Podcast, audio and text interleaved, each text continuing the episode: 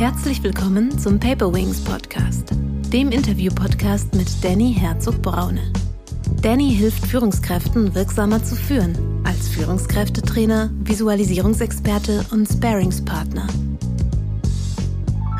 Dass du als Person Verhandlungssouveränität oder thematische Souveränität und auch persönliche Souveränität entwickelst, äh, das ist das große Top-Ziel der gute Verhandler, die gute Verhandlerin stellt sich auf die Persönlichkeit des anderen flexibel ein und stellt die eigenen Bedürfnisse hier ein Stück in den Hintergrund. Wenn du jetzt ein Verhandlungsleihe bist, in dem Sinne, dass du Schwierigkeiten hast, Menschen zu verstehen, dann lerne das, weil dann weißt du, wo du hier eine Schwäche hast, die du unbedingt überbrücken musst, um besser verhandeln zu können. Herzlich willkommen, liebe Zuhörerinnen und Zuhörer, zu einer neuen Paperwings Podcast Folge.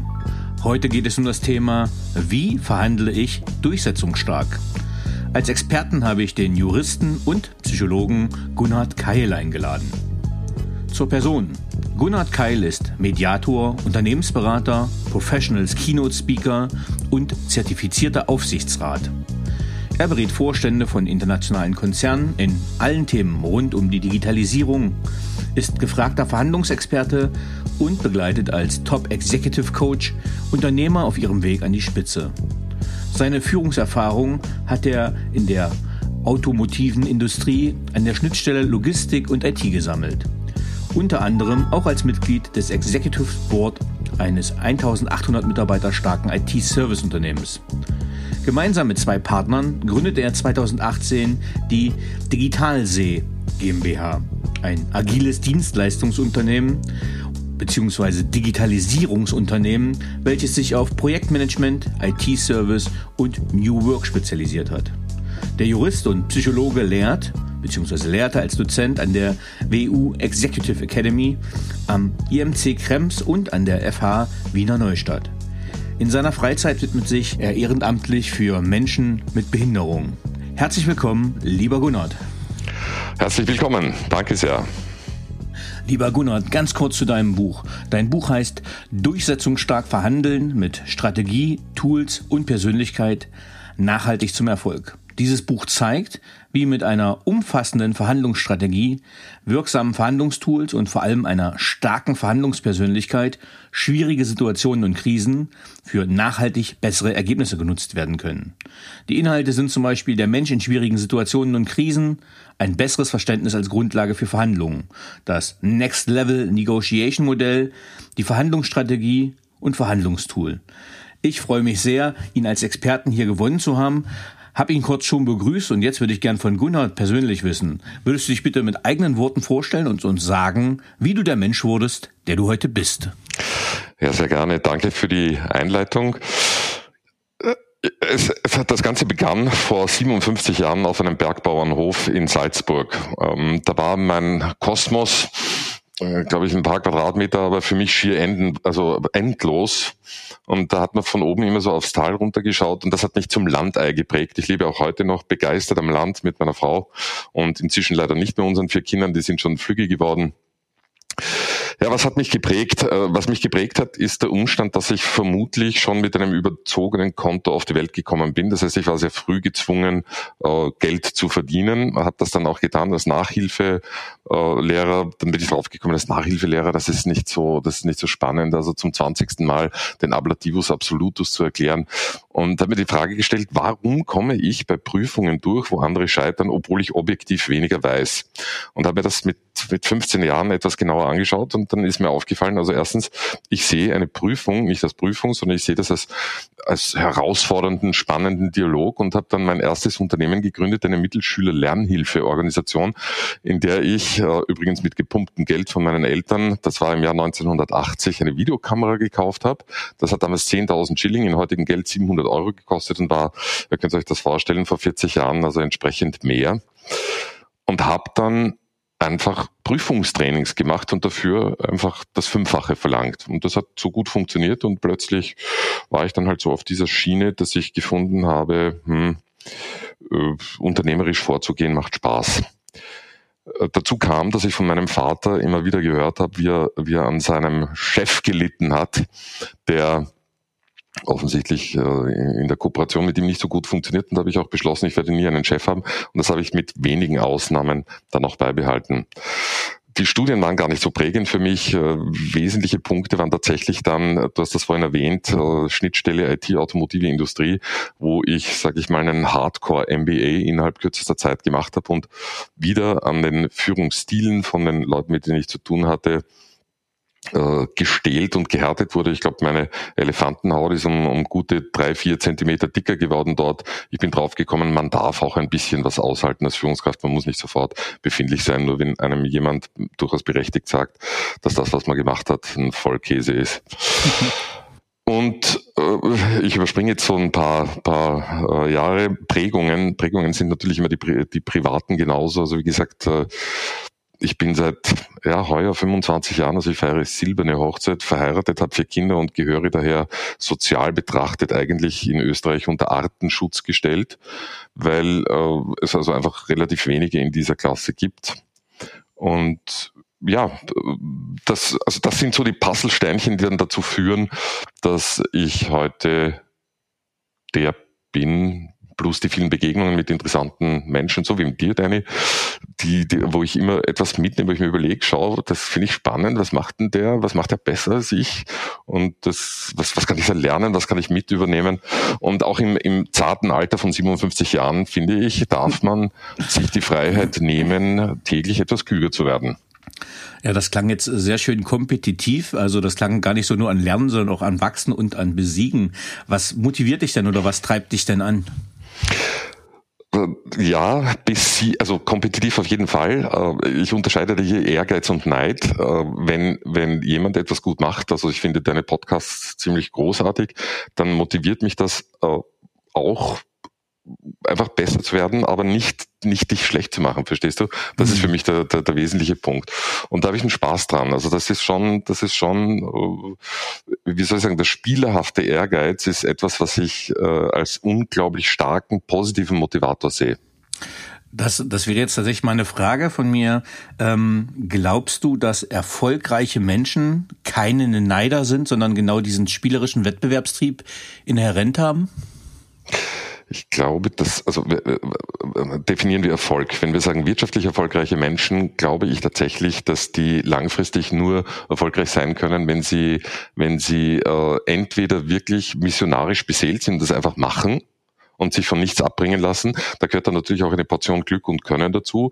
Und die Frage ist halt nach dem Motor. Ich glaube tatsächlich, dass für viele dieser spielerische, der positive Ehrgeiz ein, ein nachhaltig wirksamer Antrieb ist, ja. Warum? Weil Neid ja nicht dich anstrengt, also Neid bewegt dich ja nicht, deine Sachen besser zu machen, sondern Neid bewegt dich dazu, andere schlechter zu machen. Und das finde ich ist äh, tatsächlich ein, ein wesentlicher Punkt. Cool, könnten wir fast ein eigenes Podcast-Thema machen, kleiner Exkurs, aber äh, spannend. Ähm, ja, ich würde gerne zum Hauptthema kommen. Und zwar, du hast ein tolles Buch rausgebracht, Durchsetzung stark Danke. verhandeln. Ähm, und ich bin ja auch Visualisierungsexperte, das heißt, ich freue mich auch, wenn immer so beim Haufe Verlag zum Beispiel neben viel guten Text noch einfach schöne Bilder sind und äh, auch nochmal für die Zuhörerinnen und Zuhörer. Äh, also es ist ein schön illustriertes Buch, das das auch erheblich auflockert ja, und das Ganze auch nochmal schön unterstreicht. Ähm, wie bist du auf das Thema Verhandlungsmanagement gekommen und was hat dich zu dem Buch bewegt? Also mit dem Buch bin ich seit ja, fast 20 Jahren schwanger. Wie bin ich auf das Thema gekommen? Äh, ich habe in Verhandlungen, also ich war eine Vollpfeife in Verhandlungen vor, ich würde mal sagen, 30 Jahren. Äh, und wenn ich, wenn ich also einen Preis beispielsweise als Berater aufgerufen habe und äh, auf der anderen Seite hat er dann gesagt, nee, das ist viel zu teuer, dann bin ich so gleich in die Knie gegangen und habe mich, habe mir eigentlich vor diesem Konflikt in die Hosen gemacht. Also ich bin, wie soll ich sagen, den, den, den, den echten Saulus-Paulus-Weg gegangen und habe mir wieder überlegt, was mache ich da falsch und was machen die, die, die besser verhandeln. Und das ist, glaube ich, tatsächlich so, wenn du, weißt du, ein ordentlicher, äh, ich sag's mal anders. Ich, ich bin nach Eigendefinition naturfaul und notfleißig. Und wenn du, äh, ja, das ist einfach so. Das heißt, wenn du nicht selber faul warst, weißt du nicht, wie es jemandem geht, der faul ist und der fleißig sein muss. Mhm. Und daher kannst du jemanden, der das nicht drauf hat, auch schwer erklären. Und ich glaube, dass tatsächlich also dieser Weg vom, vom absoluten Verhandlungsei zu einem, äh, ich möchte heute sagen, wirklich profunden Verhandler. Es ist immer blöd, wenn man das über sich selber sagt, aber ich, ich sage das jetzt mal ganz selbstbewusst. Ich gehöre schon zu den, zu den sehr Guten. Also wenn du diesen Weg gegangen bist, dann kannst du es anderen auch leichter beibringen, weil du das tiefe Verständnis hast. Mhm. Also ich hatte schlicht und einfach Konfliktangst. Und dann bin ich draufgekommen, dass äh, in, in Paarung mit der, mit der Methodik, die ich natürlich schrittweise entwickelt habe, ich das anderen sehr gut beibringen kann und habe dann richtig Lust am Verhandeln bekommen. Also es war für mich ein Spaß, in, in, in immer komplexeren und schwierigeren Verhandlungen dann äh, gute, nachhaltige oder auch kompetitive Ergebnisse zu erzielen. Und ja. Ähm, jetzt meine klassische Frage, die ich immer stelle, äh, wo es immer politisch korrekte Antworten geht. Wir haben uns im Vorgespräch gesagt, wir können ruhig ein bisschen zuspitzen. Aber ja, klar. Ähm, ich sage jetzt, Männer sind die besseren Verhandler. Ist das so? Ja, nein. Was sind deine ähm, Erfahrungen? Äh, völliger Blödsinn. ähm, das ist äh, tatsächlich sind die besten VerhandlerInnen Verhandlerinnen. Mhm. Weil? Weil der Mann, also das männliche Gehirn, äh, meine Geschlechtskollegen mögen mir das jetzt nachsehen, dass ich das so sage, das männliche Gehirn äh, funktioniert sehr simpel, linear, taktisch. Daher sind wir vielleicht manchmal wirksamer also äh, ich, ich, ich will das jetzt nicht medizinisch aus, mhm. ausbauen, aber tatsächlich äh, sind wir ja so getaktet, dass ein Problem äh, ran und lösen. Und Frauen tendieren eher dazu, auch den gesamten Kontext systemisch zu erfassen. Das macht sie manchmal eine Spur langsamer, weil es ja ein komplexeres Programm ist. Und daher, wie soll ich sagen, sind, sind wir Männer halt schneller am Futternapf also wirklich jetzt sehr simplifiziert dargestellt. Mhm. Wenn Frauen diese Disziplin mit der Schnelligkeit verbinden, dann verhandeln sie uns einfach um die Ohren. Und die meisten sind tatsächlich empathisch eine Spur besser. Ähm, ja, Gegenthese. Wir machen für die Zürerinnen und Zürer, wir machen es hier direkt zugespitzt. Heute werden die Bälle hart geschlagen. Das haben wir vorher abgesprochen. Jetzt sage ich aber Gegenthese. Ähm, Frauen kriegen doch schlechteres Gehalt, weil sie schlechter verhandeln, wird überall geschrieben. Ja, sie verhandeln aber nicht, äh, also das, das, das ist korrekt. Äh, das kann ich sogar statistisch nachweisen. Wir haben ein, ein end-to-end digitalisiertes Recruiting-Programm, wo auch der Gehaltswunsch eingetragen wird. Und da kann ich sagen, äh, sie verlangen tatsächlich weniger. Das ist aber eher ein, ein, ein, ein ein Selbstbewusstsein Thema. Das heißt, wie viel, wie viel Wert messe ich mir bei? Das hat aber mit der expliziten Verhandlungssituation, wenn es um etwas geht, gar nicht so viel zu tun. Das heißt, nehmen wir mal, ich will ja äh, ein Key Learning haben für unsere Zuhörerinnen. Mhm. Ähm, das heißt, wenn ich denen sage, handle mal nicht für dich, dein Gehalt raus, sondern tu so, als wenn du mein Gehalt raus verhandelst. Dann geht es ja nicht um ihren Eigenwert, sondern gibt es einen Fremdwert. Dann müsste sie ja besser sein, gemäß deiner Theorie, oder? Naja, die, äh, also tatsächlich, ja. Also gemäß meiner Beobachtung würde ich mhm. jetzt hier sagen, weil die Theorie, die, die könntest du ja anfechten. Meine Beobachtung, da wirst du dir schwer tun. okay. Ähm, du schreibst in deinem Buch, dass Verhandlungsführung die Königsdisziplin der Kommunikation ist. Warum siehst du das so?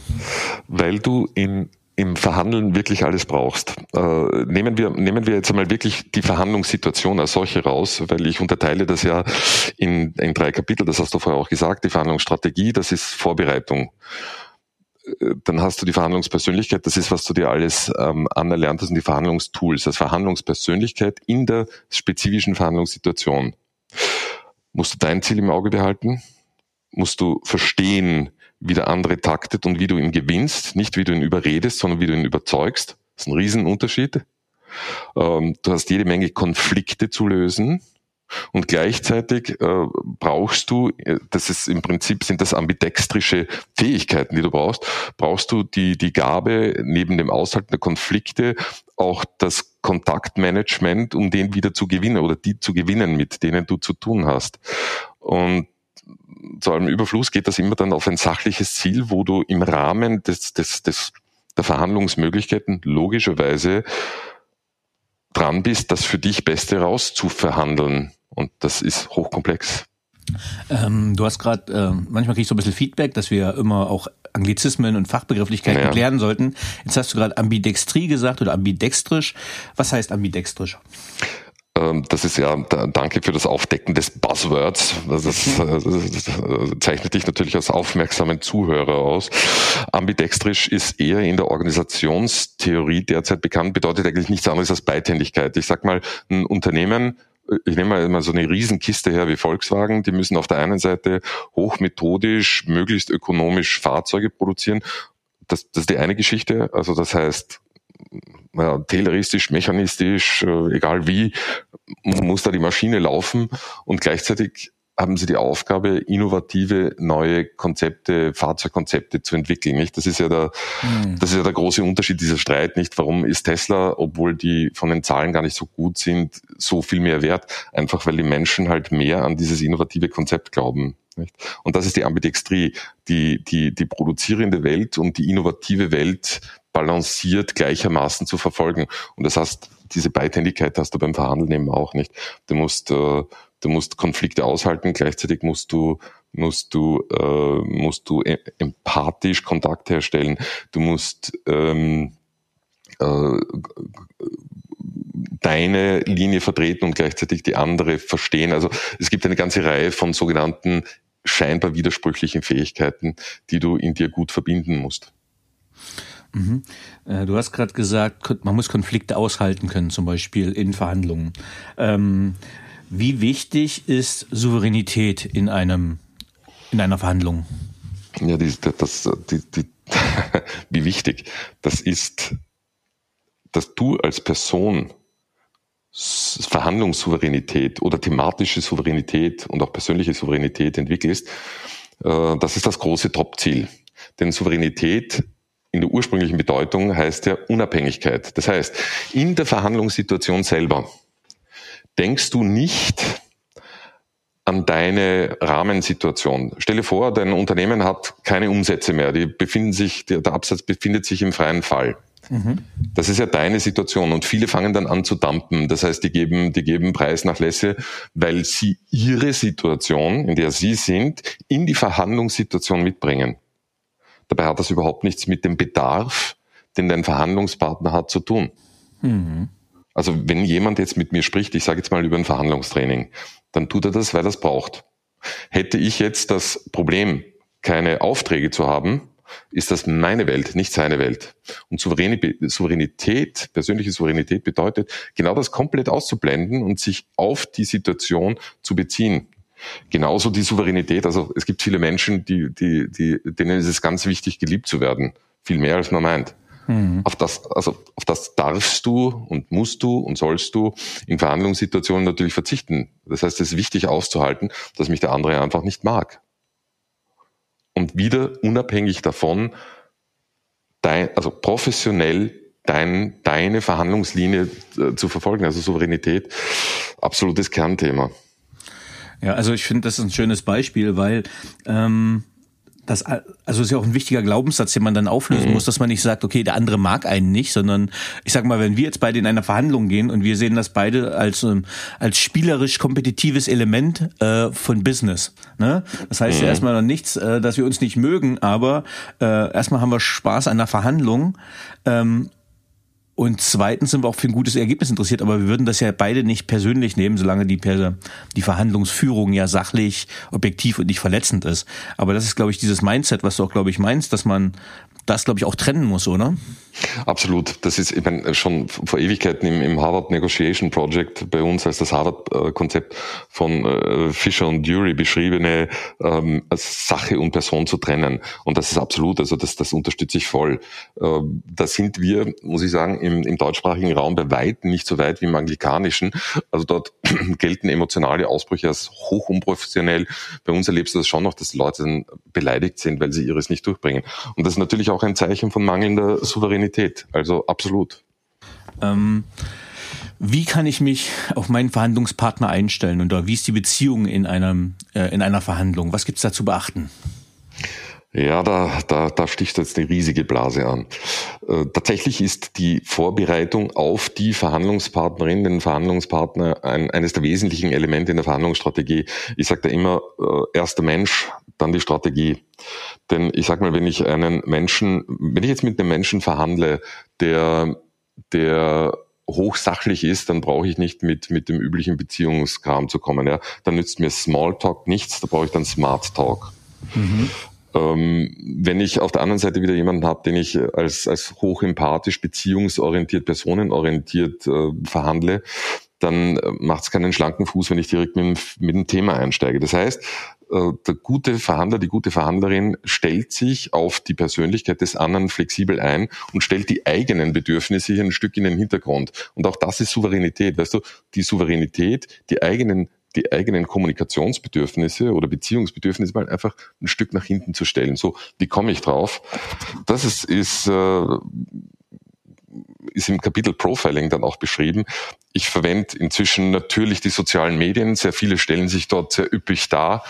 Und dann schaue ich, was die interessiert, was die geliked haben, welche Beiträge die geshared haben. Und da kriege ich dann schon eine ganz gute Einschätzung, ja, in, in, in welche Richtung jemand äh, von seinem Beziehungstypus her aufgestellt sein dürfte, welche Werte jemand hat. Also ich sage jetzt mal, wenn jemand in einem Fort äh, Post shared, die mit Nachhaltigkeit zu tun haben, dann wird das ein Thema für ihn sein. Wenn jemand TED Talks liked, dann wird das ein Thema sein. Das heißt, hier habe ich einen direkten Zugang, der die Person, die Persönlichkeit für mich greifbar macht. Und der Zugang zum Menschen ist immer über die Persönlichkeit, nicht über das Thema. Das, ist, mhm. das, das, das ist ein ganz, ganz, ganz wesentlicher Denkpunkt. Ich habe da ja auch so die Regel, dass Beziehung steht vor dem Rahmen, vor dem Inhalt.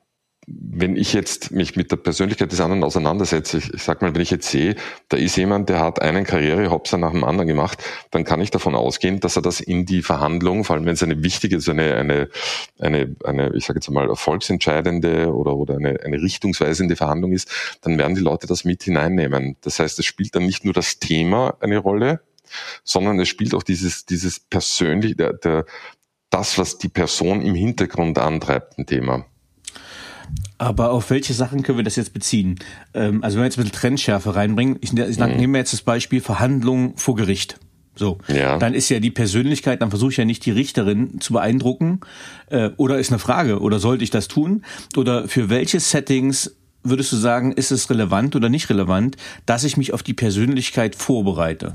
Ja, natürlich musst du die äh, Richterin oder den Richter beeindrucken, denn genau der, der trifft das Urteil. Das heißt, die, die wichtigste Person, ähm, die du unter Anführungszeichen beeindruckst oder überzeugen musst, ist die Person, die die Entscheidung trifft. Das kann der CEO sein, das kann die Richterin sein, das kann der Abteilungsleiter sein, aber es kann auch die Fachkraft sein, die in der Hierarchie keine Rolle spielt, aber dann mit, mit den Teil weiterarbeiten muss. Das ist bei uns im Unternehmen zum Beispiel. Versuchen viele uns, meine, meine, meine Kollegen und mich zu überzeugen, wenn sie uns was verkaufen wollen. Der komplett falsche Ansatz, weil ich sage, ich arbeite mit dem Zeug da nicht. Also wenn äh. du mir einen schönen großen Schirm verkaufen willst, sage ich, überzeugt bitte unsere Mitarbeiterinnen, unsere Mitarbeiter. Wenn die sagen, die brauchen das, dann, dann ist gut. Jetzt hast du ja schon im Prinzip so, so Gatekeeper äh, angesprochen. Das heißt, mhm. äh, ne, also du siehst jetzt schön repräsentativ aus, hast ein schönes Namensschild dran.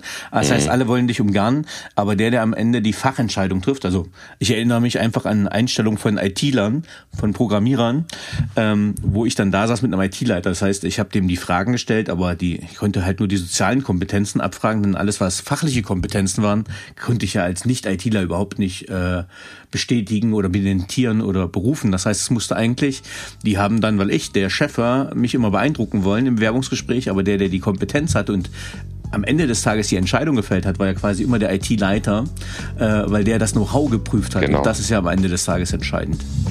Also die, das, das, äh, also die wesentliche Frage, die ich bei, bei Verhandlungen immer, immer stelle, ist, wer trifft die Entscheidungen oder wie werden die Entscheidungen in diesem Unternehmen getroffen?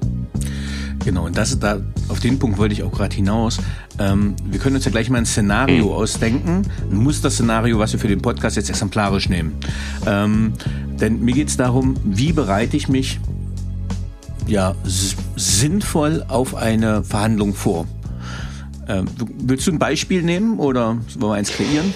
Ja, äh, ein Beispiel, also, also die, die erste Entscheidung, die du treffen musst, ist, äh, ist äh, das ist jetzt das Prinzip und nicht das Beispiel, die erste Entscheidung, die du treffen musst, ist es eine wiederkehrende Verhandlung oder ist es eine, eine One-Time-Verhandlung? Ich sag mal, wenn du äh, jemanden sein Unternehmen abkaufst, dann wirst du das einmal tun und wirst danach mit dem dann möglicherweise nicht mehr sehr viel zu tun haben. Und das heißt, du wirst deine gesamte Verhandlungsstrategie anders anlegen, als wenn du sicher bist, dass du mit dem wieder zu tun hast. Ja? Und ich nehme jetzt mal einen Verhandlungsfall, wo du, und das sind ja fast über 90 Prozent der Verhandlungsfälle im, im Businessbereich, die du mit jemandem oder einem System triffst, mit dem du wieder zu tun hast. Und äh, nimm doch her eine, eine, eine klassische Einkaufsverhandlung, Rohmaterial, Fasern, So, warum nehme ich Fasern her? Weil äh, Fasern seit Jahren Schwankungen unterliegen. Es gibt immer entweder zu viel Fasern am Markt, dann äh, haben die Produzenten ein Problem oder es gibt zu wenig Fasern am Markt, dann haben die, die die Fasern verarbeiten, ein Problem. Ich habe noch nie erlebt, dass es genau richtig gab. So. Und das, das ist eine Schwankung, die geht die ganze Zeit hin und her. Ähm, wie bereite ich mich darauf vor? Indem ich zuerst mal die Geschichte hernehme, wie das Ganze gelaufen ist. Äh, dann äh, ist meine Verhandlungsstrategie, wenn ich, wenn ich gerade, nehmen wir an, also ich bin derjenige, der die Fasern verkauft und der Markt spielt mir gerade in die Hände. Das heißt, es gibt eine, einen, einen Mangel. Dann äh, ist der kurzsichtige Verkäufer so gestrickt, dass er sich überlegt, wie presse ich denn das meiste aus dem raus, um meinen, meinen, keine Ahnung, meinen Jahresbonus zu erhöhen, um was auch immer. Das halte ich für eine sehr kurzsichtige Vorgehensweise, weil ja ich jetzt schon weiß, dass in ein, zwei Jahren der Markt genau die gegenläufigen Trend haben wird und dann mit hoher Wahrscheinlichkeit dort drüben wieder der, äh, Roh, also, oder der, der Raw Material Einkäufer sitzen wird und ich mit dem zu verhandeln habe. Das heißt, hier ist ganz wichtig, dass ich in meiner Verhandlungsstrategie darauf achte, welchen subjektiven Wert, weil den objektiven Wert werde ich ihm nicht geben können, welchen subjektiven Wert ich für den mitbringen kann. Mhm. Übrigens auch etwas, worauf ich immer eingehe. Es gibt in Verhandlungen ja immer einen objektiven Wert, das heißt das, was du tatsächlich an Geldwerten rausverhandelst. Mhm und subjektiven Wert, das heißt, wie haben sich die Leute gefühlt. Und tatsächlich ist es für die Folgeverhandlung wesentlich wichtiger, wie der sich gefühlt hat, als was du objektiv rausgeholt hast. Mhm. Und, und das sind die wesentlichen Punkte, auf die ich mich in der Verhandlungsstrategie, das heißt in der Abfolge der Themen, die ich im Zeitablauf einbringe, also was muss ich zuerst etabliert haben, das kommt dann, beachte, um meine, um meine Strategie auszubauen. Und das, das ist eine enorme Vorbereitungsaufgabe. Ich, ich schreibe ein Drehbuch. Das heißt, du bist gar nicht, ähm, also es geht gar nicht um die Zahlen, Daten, Fakten in erster Linie, sondern es geht, wenn man jetzt das Thema Profiling mit reinnehmen, was du vorhin gesagt hast, in Vorbereitung, mhm. ähm, es geht darum, dass der Verhandler sich wohlfühlt. Habe ich das richtig interpretiert? Richtig, oder die Verhandlerin? richtig. Ähm, und im Prinzip, dass selbst wenn du rein mathematisch ein exzellentes Ergebnis rausholst und ich sage mal, ich überspitze es bewusst, eigentlich eine Win-Lose-Situation mhm. kreiert hast, sich das aber menschlich wie eine Win-Win-Situation anfühlt, dann hast du eigentlich eine gute Vorbereitung gemacht. Kann man das so? Dann, dann hast du, dann hast du eine gute Vorbereitung gemacht, richtig. Dann ist deine Verhandlungsstrategie ähm, gut aufgebaut. Jetzt könnten wir äh, wir könnten ruhig mal ein bisschen ernst werden, äh, mhm. denn wir haben jetzt gerade ähm, ja, Ende Februar. Äh, heute nehmen wir auf am, zwei, äh, am 23. Februar. Das heißt, wir haben gerade eine Ukraine-Krise.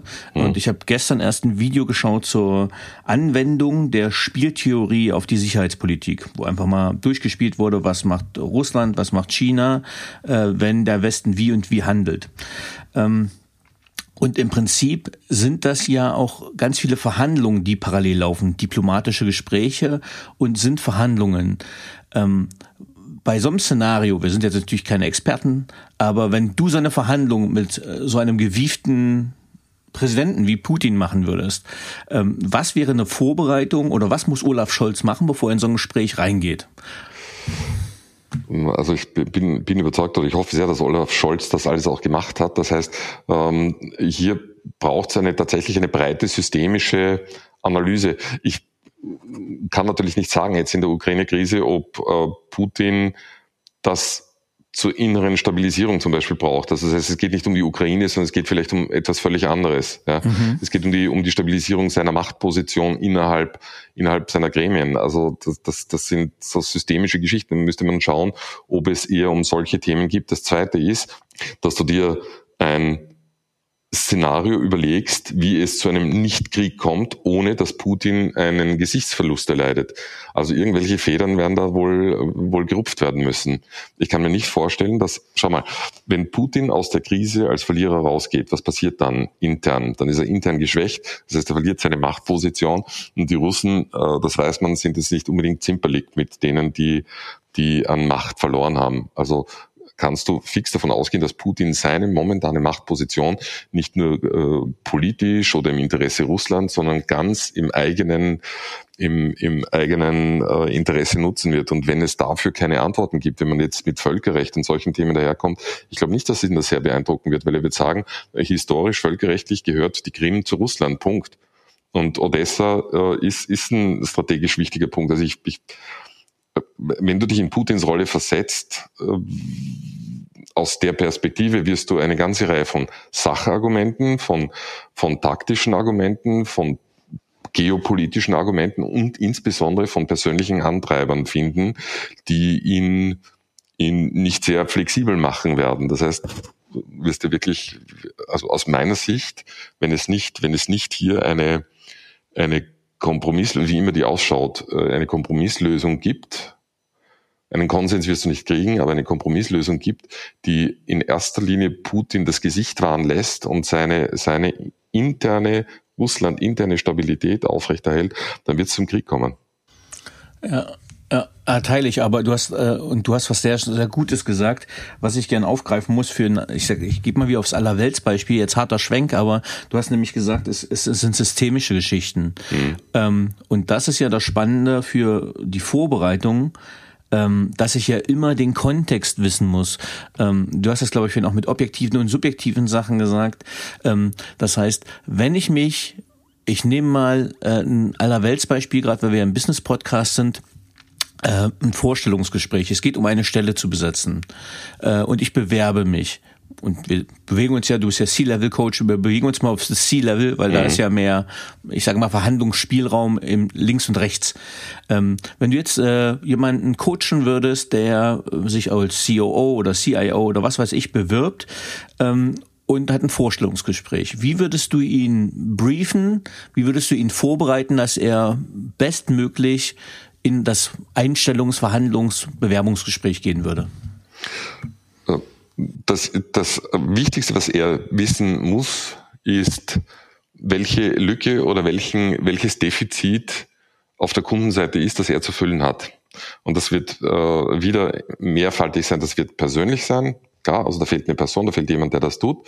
Dann wird das thematisch sein. Das heißt, es gibt bestimmte äh, Themen, die liegen geblieben sind. Äh, keine Ahnung. Wenn du jetzt gerade, also Digitalisierung, also Chief Digital Officers sind ja jetzt gerade sehr gefragt. Das heißt, dass die, die Digitalisierungsstrategie des Unternehmens möglicherweise ähm, ja, nicht ausreichend beleuchtet worden ist.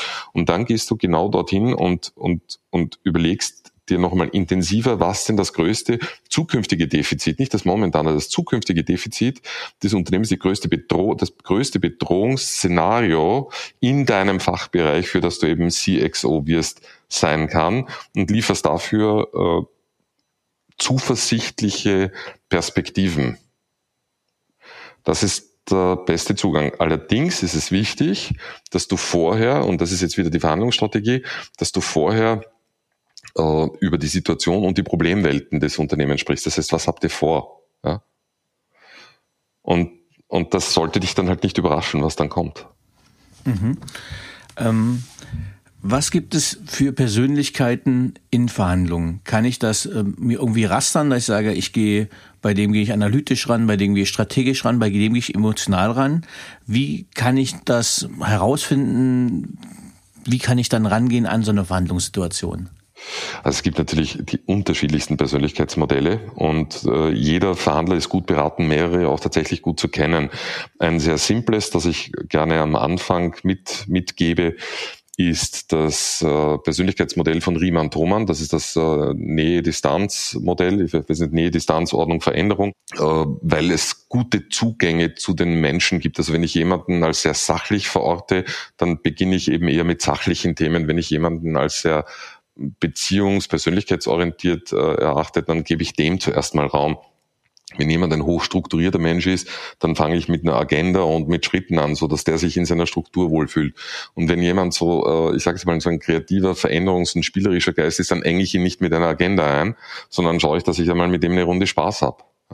Also ich, ich, ich nehme mal dich ja, ich glaube, also dass für unser Gespräch und die Qualität unseres Gespräches wirklich wichtig war, diese, diese Einstiegsblödelrunde mhm. wo wir einfach rumflaxen, ein bisschen wienerisch reden und so, um ein Gespür füreinander zu kriegen. Und, äh, das, das, das ist wahrscheinlich wichtiger gewesen, als jetzt herzugehen. Ich meine, du bist auch strukturiert, das weiß ich ja durch die Vorbereitung. Ähm, das sind jetzt zwei, zwei Elemente und die, die würde ich bei dir halt gut bedienen, wenn ich mit dir in Verhandlungen treten würde. Und wenn ich jetzt als, als Laie ähm, mich vorbereiten will und äh, okay, wie kriege ich raus, will der Mensch jetzt Harmonie, will der Zahlen, Daten, Fakten? Ist das ein Menschenkenntnis oder äh, wie kann ich das erspüren oder rauskriegen? Naja, also du hast es, du hast, du hast ein ganz wichtiges Wort verwendet, jetzt Laie. Also als Verhandlungsleihe, äh, wenn, wenn, wenn du Verhandlungsleihe bleiben willst, dann kannst du natürlich irgendwie herumtun oder, oder dich auf deine Intuition verlassen, was grundsätzlich nicht schlecht ist. Und wenn du Verhandlungsprofi werden willst, dann wirst du dich eben mit diesem Thema intensiver auseinandersetzen dürfen.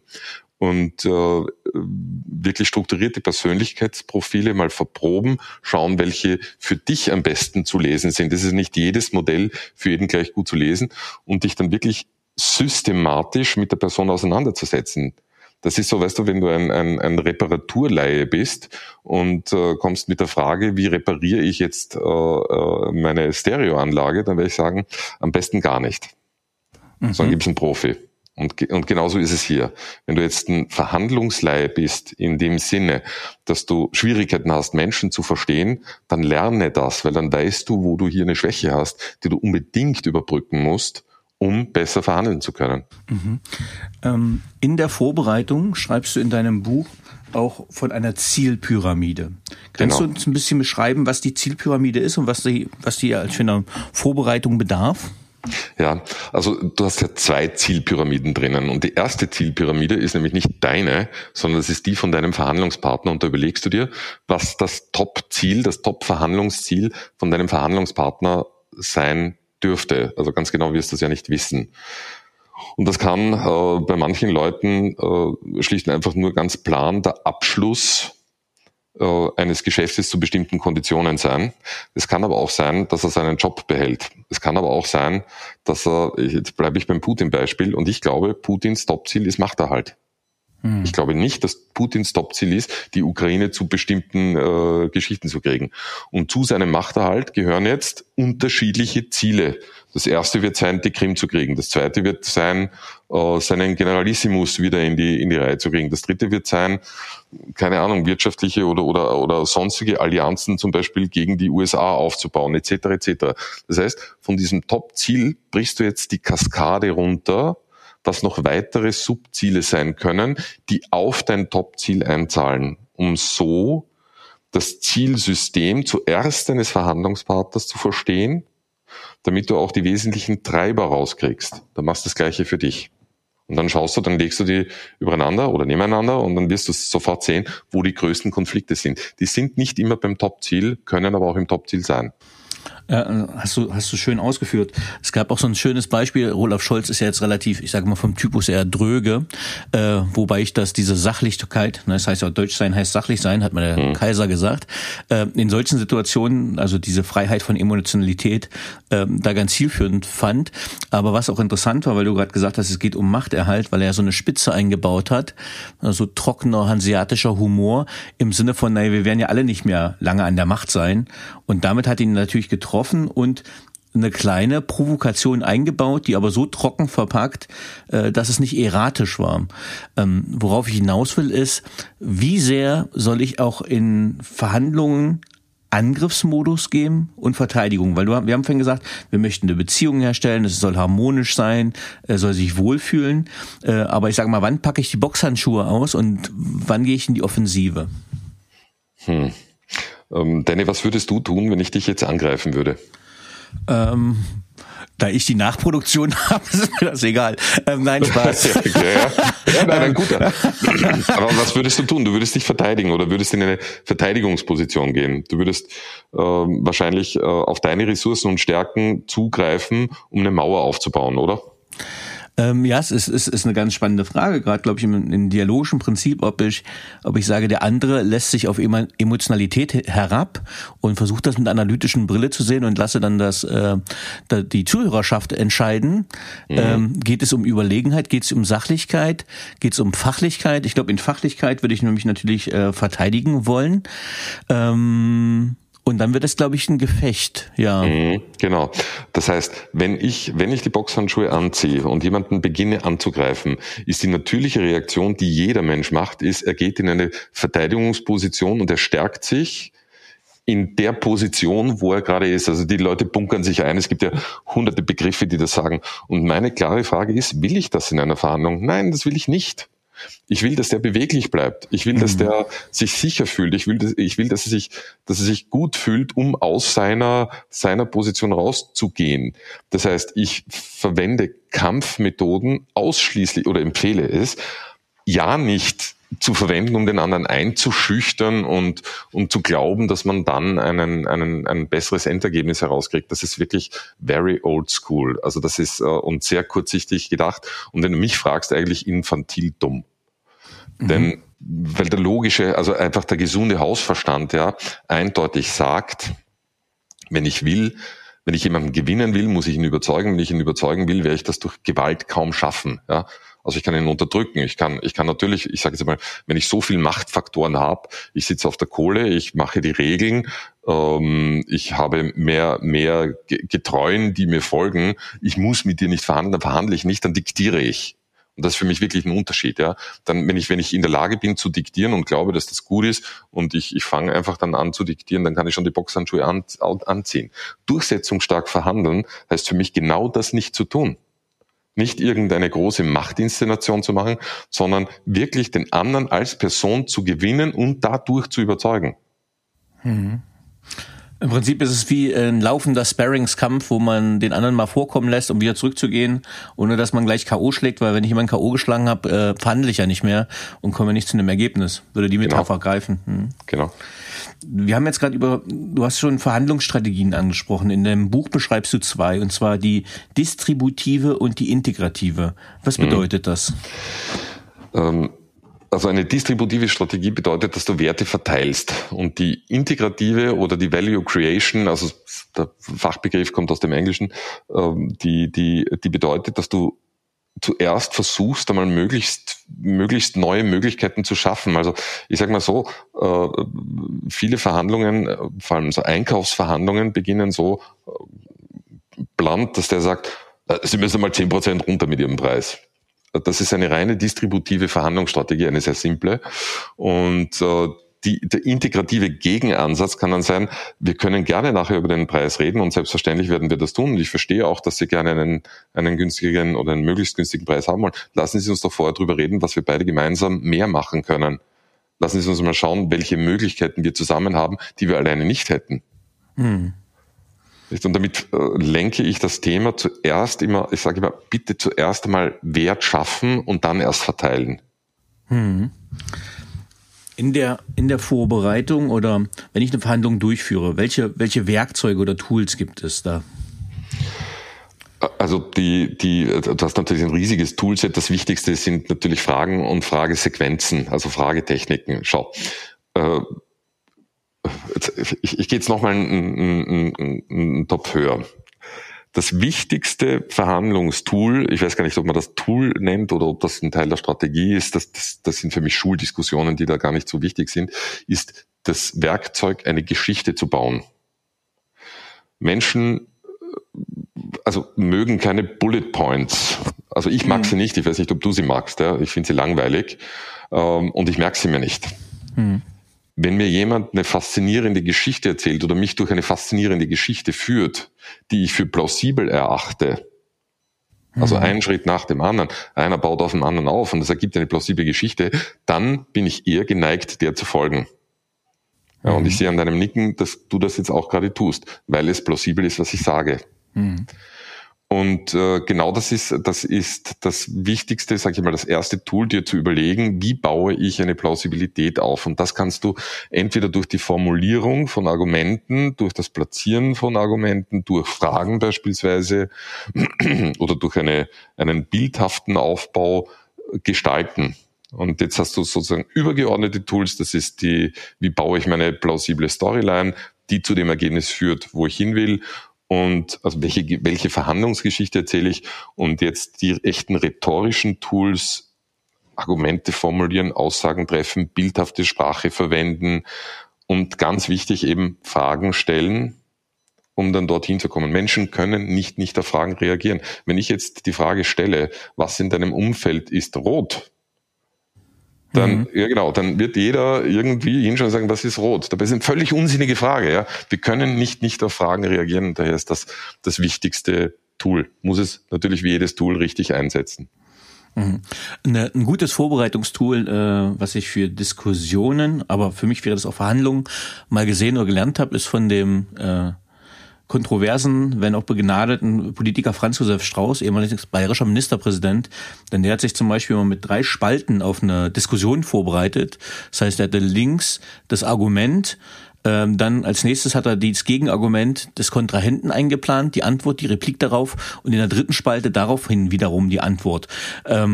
Und er hat sich halt immer geärgert darüber, wenn jemand äh, die Fragen nicht gestellt hat, weil er so viel Vorbereitung investiert hat. Aber übertragen auf Verhandlungen ist es ja auch so, dass ich sage, okay, äh, wenn was passiert denn, wenn jemand den Preis um zehn Prozent drücken will, dann sage ich, ja, okay, dann kriegst du halt auch zehn Prozent weniger Leistung als Beispiel. Ähm, Würdest du das als ein Tool sehen? Natürlich, das ist ein Tool. Also ich meine, im Prinzip hat er da eine, eine, einen, einen dialektischen Grundansatz gewählt, nicht? Also als These, Antithese, Synthese, äh, klassischer, klassisches, klassisches Vorgehen. Vor allem dann, wenn du ja äh, Gegenargumente schon vorhersiehst. Also wenn jetzt jemand zehn Prozent will und damit einsteigt in die Verhandlung, dann gehe ich darauf überhaupt nicht ein, sondern ich vertage dieses Thema. Wenn wir am Ende der Verhandlung sind, sprich wir haben äh, wirklich, äh, ich sag's mal alle oder die, alle wesentlichen Argumente ausgetauscht, jetzt geht es um die Preisfindung äh, habe ich äh, die Regel, dass ich mich halt auch vorher vorbereitet habe, was ein realistischer Discount ist. Hm. Und ich habe noch nie, also ganz selten gesehen, dass zehn Prozent tatsächlich ein realistischer Discount ist. Ich sag, ich habe ich folge so, so der, der, der Regel, ähm, die habe ich von einem englischen Lehrmeister gehabt, never two digits, hat er mir gesagt, das war kein, kein, das war ein natürliches Verhandlungstalent. Der hat gesagt, ich gebe ich geb nie zwei, zwei, ich gebe nie zehn Prozent, ich gebe 3,5 Prozent oder 4,6. Und das habe ich mir von ihm mitgenommen. Ich bedanke äh, mich bei ihm, denn jetzt passiert wieder was Komisches. Wenn er sagt, also 10 Prozent mindestens, sage ich, sage ich, ja genau, äh, ich verstehe, dass Sie einen besseren Preis haben wollen und daher biete ich Ihnen 3,2 Prozent an. Mhm. Das ist immer ganz baff. Äh, ja, wieso 3,2 Prozent? Sage ich, danke für die Frage und dann äh, führe ich halt aus von 3,2 Prozent. ja, Aber ich rede nicht mehr über die 10. Ja, ja, Ankertechniken ganz wichtig, ja. Genau, richtig. Ähm, jetzt ist es ja spannend, äh, jeder, äh, der mal einen Krimi guckt, sieht immer so Good Cop, Bad Cop Geschichten. Ähm, wenn ich jetzt und ich habe so viele Verhandlungssituationen schon erlebt, wo man alleine überfordert und überlastet wäre, weil es auch unterschiedliche Segmente, unterschiedliche Bereiche etc. betrifft. Das heißt, oft trifft man ja mit einer Mannschaft auch in Verhandlungen auf. Sei es Koalitionsgespräche in der Politik, wo ja nicht die Top-Leute dann alles verhandeln, sondern die ja, untergeordneten Fachexperten Sachen vorbereiten. Wenn ich jetzt aber in eine Verhandlung gehe mit meinem Team, was muss ich da vorbereiten oder wie verhandle ich in einem Team? Also ich kenne diese Good Cop, Bad Cop Verhandlungen. Ich, ich, ich, ich, mir kommt immer ein amüsiertes Lächeln raus, wenn sie so auf, aufstellen. Also gerade in, in sage ich mal, älteren Einkaufsorganisationen wird das noch gerne gemacht. Nicht der eine wettert herum und poltert, wie viele Angebote sie schon am Tisch liegen haben, und der andere sagt, na schauen Sie, Sie können mit uns ins Geschäft kommen, bla bla bla. Also ich finde das, ich finde das relativ abgenützt, äh, mhm. vor allem wenn du dein Verhandlungsteam dagegen in der Vorbereitung immunisiert hast. So, wie immunisierst du dein Verhandlungsteam? Indem du das simulierst.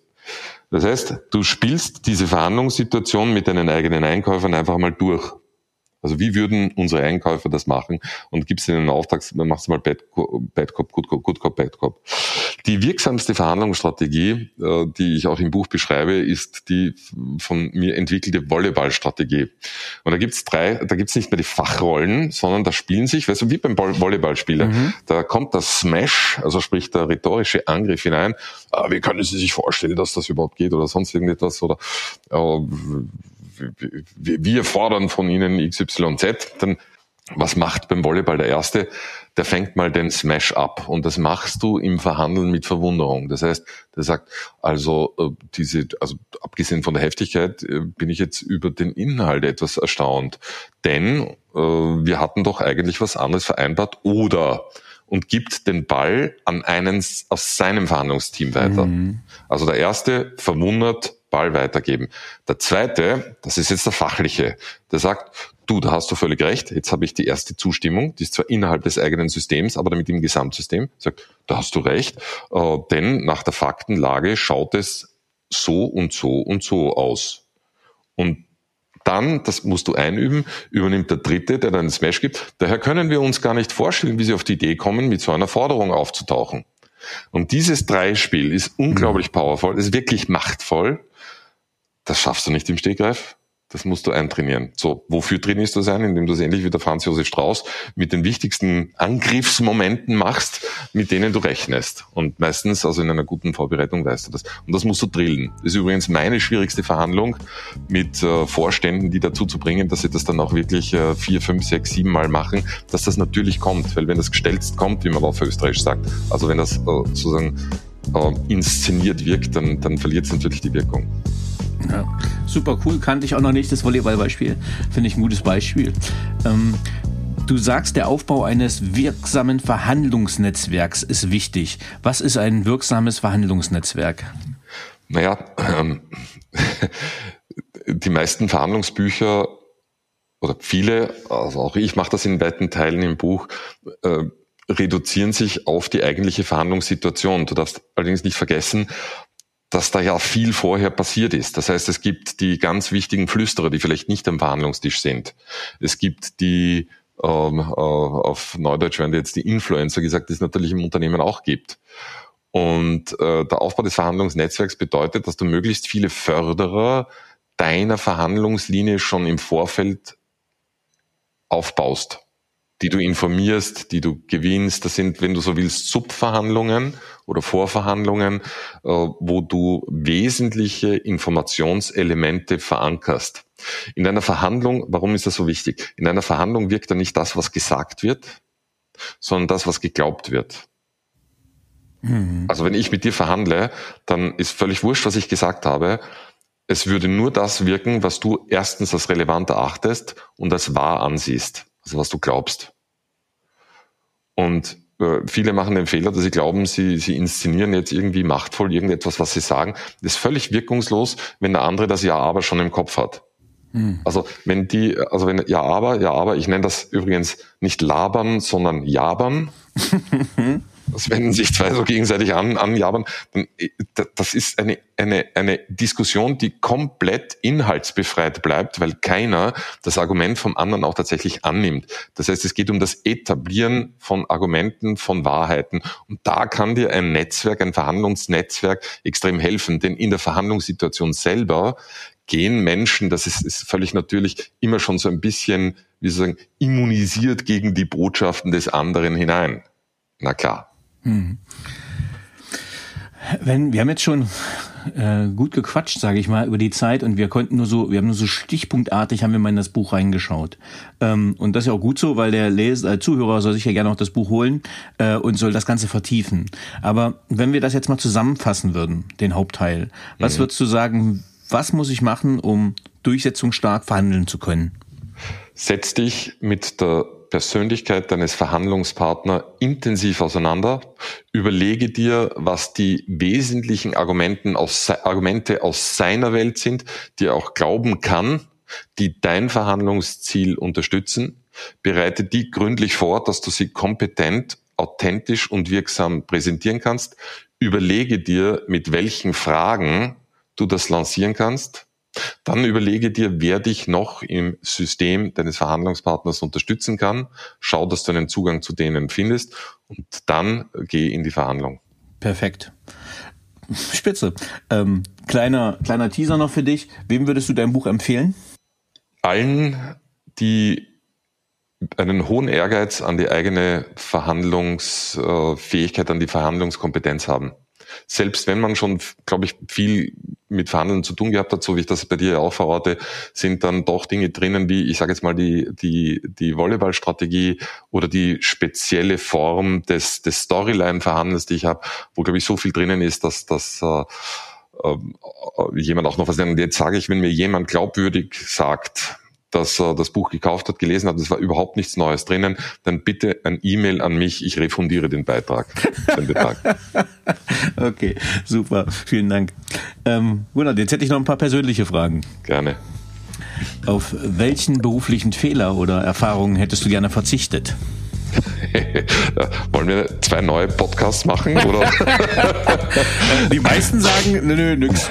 Also, nein, nein, nein, nein, also ich, ich, da, da werde ich nicht fertig mit der, da werde ich nicht mit der, fertig mit Aufzählung. Ich glaube, der, der, der größte Fehler, den ich gemacht habe, dass ich äh, zu lange zu feig war, äh, wirklich in größere, also in multiplikative Unternehmerschaft zu gehen. Also das, das, das, das habe ich viel zu lang schleifen lassen. Fehler Nummer eins. Fehler Nummer zwei, ich habe viel zu lange zugewartet, auch mit, mit den neuen Vertriebsmethoden zu arbeiten. Ich habe mich da irgendwie vor der Technik herumge, äh, habe ich rumgeguckt, bevor ich, bevor ich da dann äh, mir endlich mit Greenscreen und allem äh, ein, ein wirklich sehr modernes, glaube ich jetzt, und, und zukunftsrobustes Setting gemacht, habe ich viel zu lange gewartet.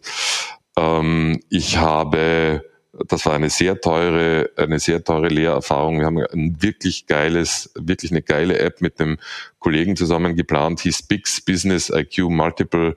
Äh, das war ein mobiles Intranet mit, mit Kommunikationsform. Und wir haben gedacht, wir sind schlauer als agil und haben das parallel äh, durchgeschoben. Also das war ein Riesenfehler, ein sehr teurer Lernfehler. Ähm, allerdings mit nachhaltiger Wirkung. Also ich werde nicht fertig mit dem Aufzählen. Es gibt ganz viele, die ich gemacht habe. Gleichzeitig sage ich, du, okay, ich habe sie gemacht. Also ich leide jetzt nicht dran, verstehst du? Ich verschwende nicht meine Nächte damit, sondern äh, bei den meisten Fehlern sage ich einfach, passiert mir nicht mehr. Und daher bin ich auch jetzt, äh, ich habe ja schon gesagt, ich bin 57 Jahre alt, bin ich guten Mutes und frohen Mutes, mich auch weiter unternehmerisch eben zu multiplizieren, auszubreiten und, und habe einen riesen Spaß dran. Nur also ganz ungeschminkt, klar war das ein Riesenfehler. Hm. Aber ich habe, das passt ganz gut zu meinem heutigen LinkedIn-Post. Da habe ich geschrieben: Manchmal gewinnt man und manchmal lernt man. Ja, genau. also äh, ja, also verlieren kannst du eigentlich nicht. Ja, man kann monetär was verlieren, aber aus dem Fehler hat man halt Preisgeld bezahlt äh, und Lerngeld so. Das, äh, das, ich würde das gerne. Jetzt bin ich ein bisschen frech. Äh, taugt mir total. Manchmal gewinnt man, äh, manchmal lernt man. Ich sag, manchmal gewinnt man und wenn man gescheit ist, lernt man immer. Weil du kannst ja, ja auch im Gewinnen lernen. Ja, das stimmt. okay. Ähm, auf welche berufliche Leistung bist du besonders stolz? Jetzt mal auf das Buch tatsächlich. Da bin ich richtig stolz drauf, auch dass ich mich durchgesetzt habe. Du hast das vorhin mit den Illustrationen angesprochen, äh, dass ich da einen Künstler gefunden habe, der mit, mit äh, satirisch-zynischen Zeichnungen, ich glaube, nochmal zugespitzt zu Papier gebracht hat, was, was ich mir hier denke. Habe auch aus den Auseinandersetzungen mit ihm da viel mitgenommen. Auf jeden Fall die, die, die äh, Gründung der Digitalsee, die uns, dem Oliver Dübel, dem Joachim Fricke und mir wirklich gut gelungen ist, wo wir das Unternehmen äh, bauen, gerade das ist ja noch, noch weiter im Ausbau und Aufbau, in dem wir selber gerne schon damals gearbeitet hätten. Und äh, worauf ich auch wirklich stolz bin, ich war fünf Jahre lang äh, Vizekommandant bei den Maltesern in Österreich, ehrenamtliche Tätigkeit. Und dort habe ich, äh, das wird jetzt den Rahmen sprengen, aber dort habe ich einige Dinge äh, implementiert, die auch nachhaltig wirken. Und da, da bin ich richtig stolz drauf. Ja, schön, wenn man auch was zurückgeben kann. Ähm, welche Fähigkeit bzw. Fertigkeit möchtest du gerne haben, die du noch nicht hast? Fleiß. Fleiß? Ja. Okay. Ähm, ich ich lache jetzt, äh, weil äh, es scheint mir nicht so, dass du einen Mangel an Fleiß hättest, deswegen habe ich gelacht. Also Selbstwahrnehmung und Fremdwahrnehmung geht da ein bisschen auseinander. Nee, ich bin, also ich habe das ja am Anfang gesagt, ich bin, ich bin äh, notfleißig und naturfaul. Also ich, ich, ich das ist jedes Mal, also ich habe gelernt, mir einen Rahmen zu geben, in dem ich von außen betrachtet durchaus fleißig, weil tätig wirke, aber ich muss mir diesen Rahmen geben. Und wenn ich mir den nicht gebe, dann tue ich nichts. Ja? Dann liege ich faul rum, äh, schaue mir Netflix mir mal irgendeine Serie runter oder oder oder oder genießt es, also nicht, dass ich so nicht genieße. Äh, es ist so ein bisschen, weißt du, wie mit dem Laufen. Äh, wenn du dich mal überwunden hast, auf die Piste zu gehen und du läufst, dann fühlst du dich eh wohl, ja. Mhm. Aber du musst, es ist diese Überwindung und ich würde gerne überwindungsfrei, ich hätte gerne die Fähigkeit oder die Eigenschaft, überwindungsfrei zu beginnen. Das ist immer eine Überwindung für mich. Ja, erst die, die, das Schuh anziehen ist das Schwere, nicht das Laufen. Genau, mhm. richtig. Ja. Welche drei Bücher haben dich am meisten geprägt, beziehungsweise dein Leben beeinflusst?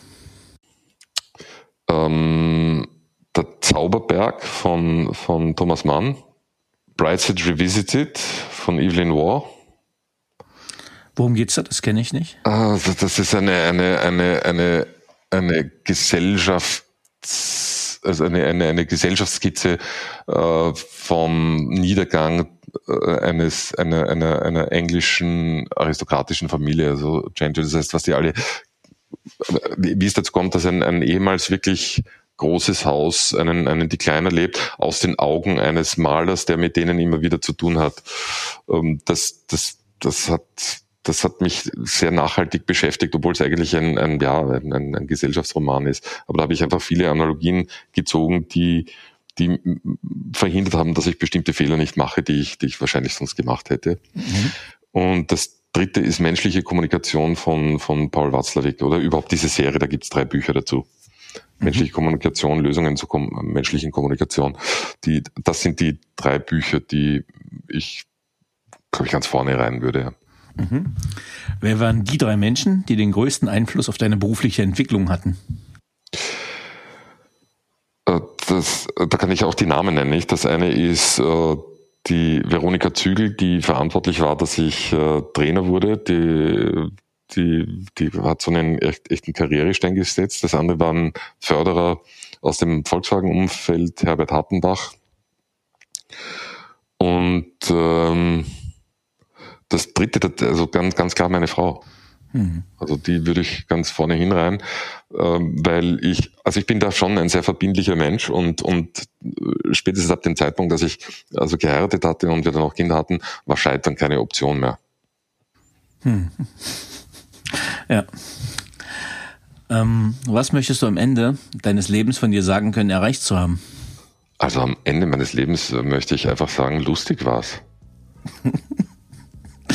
Hast du ein Lebensmotto? Und wenn ja, wie lautet es? Ähm, das, das ist auch, mein Lebensmotto ist ein Leitbild, das ich auch für, ähm, für Unternehmen schon verwendet habe. Und das heißt, anpacken, fertig machen, Wort halten, Spaß haben. Nice. Danach kann nichts mehr kommen. Lieber Gunnar, vielen, vielen lieben Dank, dass du mich im Paper Wings Podcast beehrt hast und wir über Durchsetzungsstärke im Verhandeln sprechen konnten. Vielen Dank. Sehr gerne. Tschüss. Ciao.